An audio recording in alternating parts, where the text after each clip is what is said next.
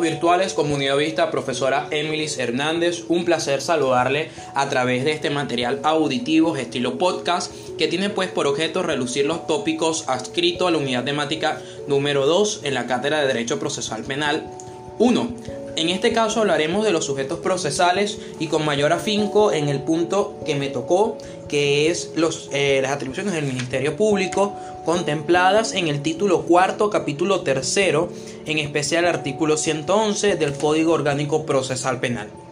Corresponde al Ministerio Público el proceso penal.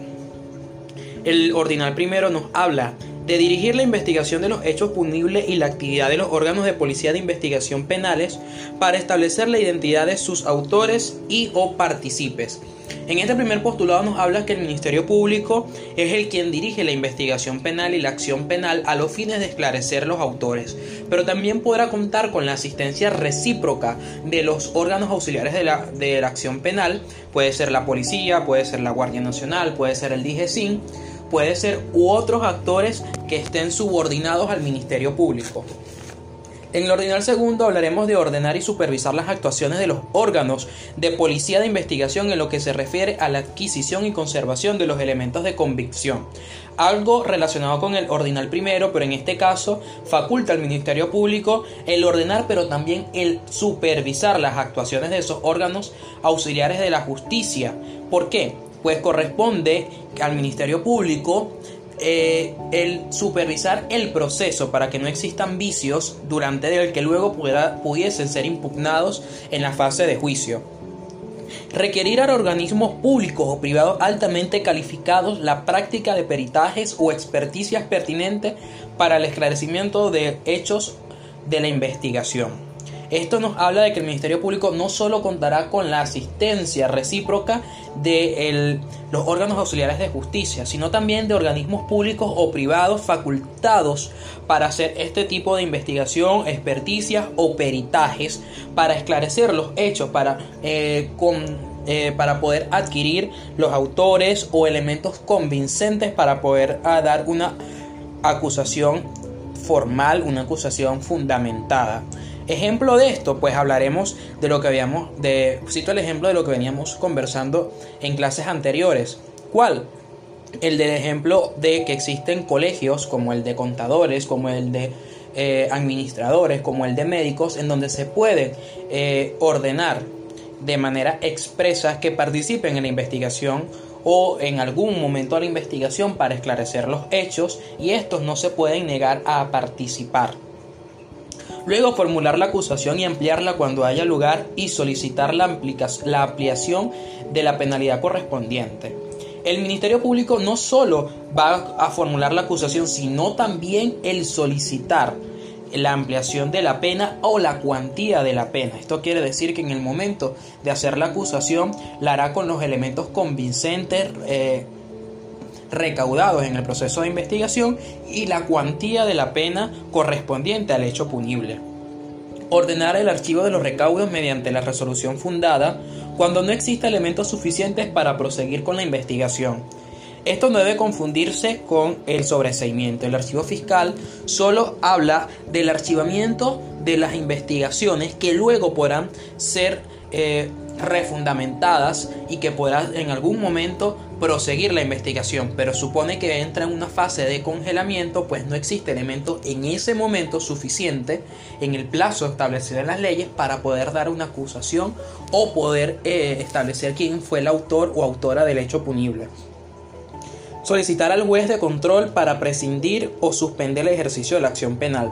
Hablábamos de que la acción penal corresponde únicamente al Ministerio Público y en este caso también a los tribunales con competencia, pero eh, el Ministerio Público en función, en representación del fiscal, podrá prescindir del ejercicio penal cuando no exista elementos o eh, artículos concernientes que lo den la facultad para seguir con el proceso o en su defecto que el proceso no esté yendo por la vía penal, sino que se limite a otras vías como la jurisdicción civil, mercantil, marítima, eh, tributaria, etc. Solicitar cuando corresponde el sobrecimiento de la causa o la absolución del imputado. En este caso es cuando lo investigado da por resultado que el imputado o el sospechoso no es autor o autora del hecho punible. Por lo tanto, el Ministerio Público, fundamentada su investigación, ordenará el sobreseimiento de la causa y la absolución de la pena. Proponer la recusación contra los funcionarios judiciales, así como a la de los escabinos. Esto quiere decir que cuando los funcionarios judiciales, en este caso los jueces o secretarios, tengan algún tipo de nexos parciales contra la víctima o el imputado, el Ministerio Público ordenará la recusación para que exista otra persona que conozca de la causa. En, importante aclarar que durante el proceso el Ministerio Público podrá ser recusado y podrá ser cambiado, pero el juez en el principio de inmediación es el que el juez que conozca la causa es quien deberá eh, hacer el juicio. En el proceso, si se reacusa el juez con elemento fundamentado, volverá a empezar los laxos procesales y empezar el proceso desde el inicio. Ejercer la acción civil derivada del delito cuando así lo disponga este código y demás leyes de la República. En este caso, hablamos de que si existe eh, algún punto que vislumbra que el Ministerio Público podrá en algún momento ejercer la acción civil, pero cuando derive de un delito penal, es decir, un accidente automovilístico donde exista fundamentada la investigación de que la persona es autora del accidente, pues el Ministerio Público podrá solicitar ante el juez de juicio, según contemplado en el artículo 1185 del Código Civil, el resarcimiento de los daños, pues deberá pagar a la persona o víctima del siniestro los daños ocasionados durante el hecho punible. Requerir del tribunal competente medidas cautelares y de coerción personal que resulten pertinentes. Cuando el Ministerio Público en su proceso de investigación fundamente que el imputado eh, eh, puede ser eh, partícipe de otro hecho público relacionado con el primero o puede o exista el intento de fuga, el Ministerio Público solicitará ante el juez de control su aprehensión para que esto no se dé. Ordenar el aseguramiento de los objetos activos y pasivos relacionado directamente con la perpetración del delito. Esto nos habla de la cadena de custodia, donde el Ministerio Público resguardará, ordenará el resguardo de las evidencias contempladas en la escena del delito para luego ser utilizadas como evidencias posteriormente analizadas por profesionales, como puede ser un médico forense o un experto en criminalística. Actuar en todos aquellos actos de proceso según la ley requieran su presencia, pues en la acción penal es partícipe, es donde es partícipe el, Ministerio Público, pero también hay casos en donde podrá participar el Ministerio Público relacionados, eh, un caso de eso, el proceso de extradición, eh, que lo faculta las leyes de la República, esto contemplado en el ordinal.